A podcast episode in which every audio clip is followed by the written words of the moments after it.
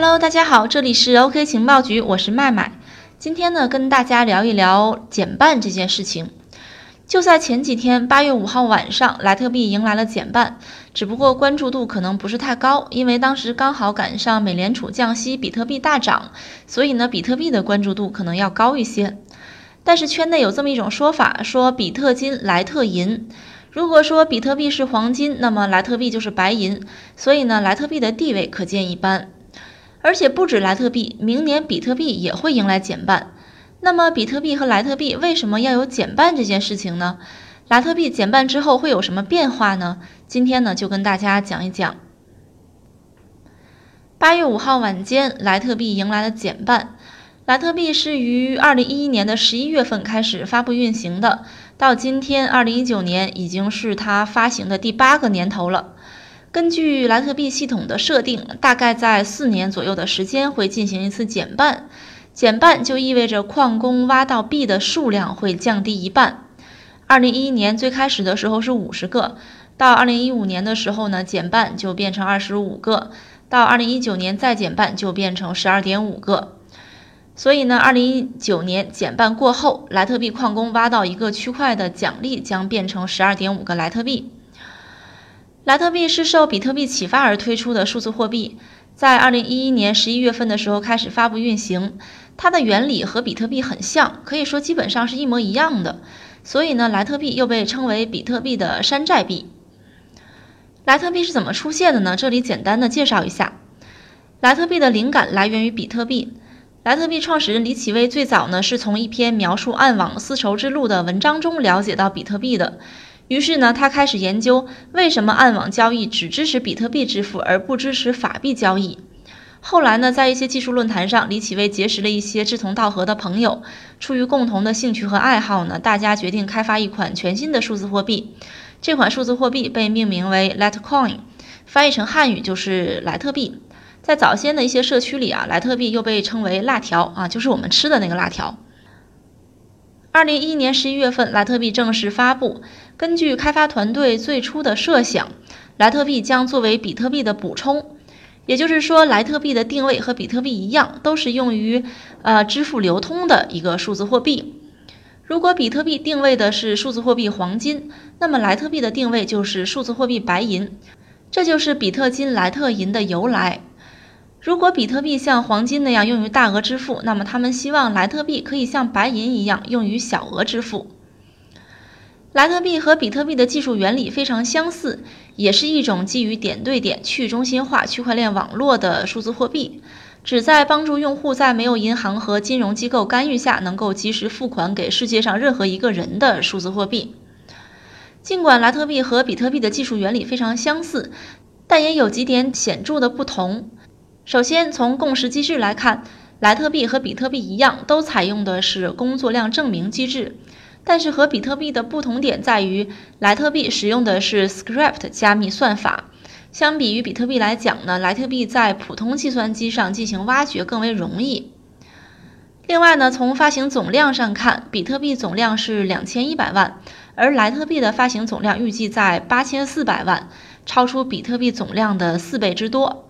最后，从区块情况来看，比特币每十分钟产出一个区块，而莱特币网络呢，每二点五分钟就可以处理一个区块，处理交易的速度要高于比特币。另外，与比特币之父中本聪不同，莱特币创始人李启威呢，并没有隐瞒自己的身份。根据坊间传言，李启威也没有像中本聪那样拥有那么多自己开发的代币，他自己并没有多少莱特币啊。接下来，我们讲一讲为什么要有减半这件事情。和比特币一样，莱特币的设定呢也是每四年减半。减半的全称是挖矿的奖励降低一半，这就意味着减产之后呢，在相同的时间里，矿工挖矿可以挖到的币会越来越少。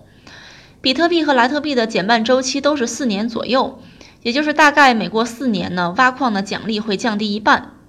那么为什么会有减半这件事情呢？这还要从他们的挖矿机制来说起。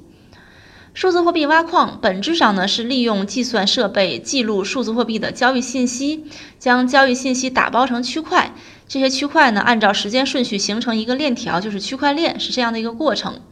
那么矿工每成功打包一个区块呢，区块链网络会奖励给矿工一定数量的数字货币，作为维护和创建区块链的奖励。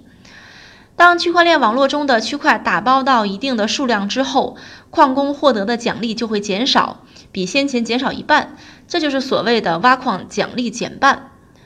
莱特币挖矿减半周期呢是八十四万个区块。也就是每挖出八十四万个区块，奖励呢就会减半。减半是由系统最初设定的目的呢，是通过调节供需关系，达到提升数字货币价值的目的。我们说减半属于一种通缩模式，通缩的意思呢就是总量恒定不变，发行数量呢逐年递减。我们现在采用的货币机制属于通胀模式，就是说货币会越发越多，当然呢越发越多也就意味着越来越不值钱。我们都有这样的经历啊，小时候一罐奶粉几块钱，那么现在呢，一罐奶粉要几百块钱，这就是通胀啊。但是呢，比特币采用的是通缩模式，总量恒定两千一百万，而且呢，每四年减半。莱特币和比特币一样，采用的也是通缩模式，总量恒定八千四百万，每四年减半。通缩模式的好处就在于能够加大货币的稀缺性。我们都知道物以稀为贵，那么价格呢，自然就会水涨船高。最后回到莱特币减产这件事情，莱特币减产会有什么影响呢？首先从价格上看，也可以说是从投资者角度来看，理论上来讲呢，莱特币减产会带动莱特币价格的升高。但事实上确实是这样吗？我们看一组历史数据。二零一五年八月，莱特币首次减产，在减产的前两个月，莱特币的价格出现了上涨。二零一五年六月达到年度最高水平，将近十美元一个。随后呢，出现大幅度的回调。从这里我们可以看出，价格暴涨并不是说发生在减产当天，而是可能发生在减产之前或者之后的一段时间。历史呢，总是惊人的相似。二零一九年，也就是今年，历史重演。莱特币定于八月份减半，但是在之前的几个月呢，莱特币的势头很猛。大概春节过后，莱特币在大盘微涨中急速拉升了将近百分之二十三。当时呢，领涨的莱特币市值一度超过 US，跃居数字货币市值排行的第四位。在今年六月，莱特币更创下了历史新高，价格呢达到一百五十四美元左右。除了投资，莱特币减半对矿工也有一定的影响。同样的挖矿成本啊，这个成本主要是电费，得到的挖矿回报突然减少一半，可能任谁都无法接受。如果减半后市场良好呢，币价能够达到预期的涨幅，那么矿工挖莱特币还是有利可图的，他们可能还会继续的去挖莱特币。但是如果减产之后市场的状况不好，莱特币价格没有达到预期的涨幅，那么挖矿的利润会明显的下降，甚至赔本儿。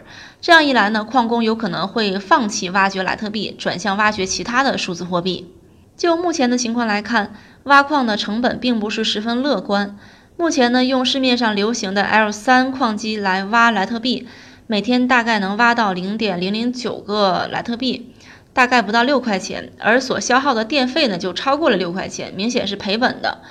如果莱特币的价格一直处在现在的位置，那么矿工呢可能就会转向挖掘其他的数字货币了，毕竟是赔钱的嘛，对不对？好的，今天的节目就先到这里了。这里是 OK 情报局，我是麦麦。如果大家有什么问题，可以添加我的微信幺七八零幺五七五八七四，欢迎大家和我在线实时交流。我们下期再见哦。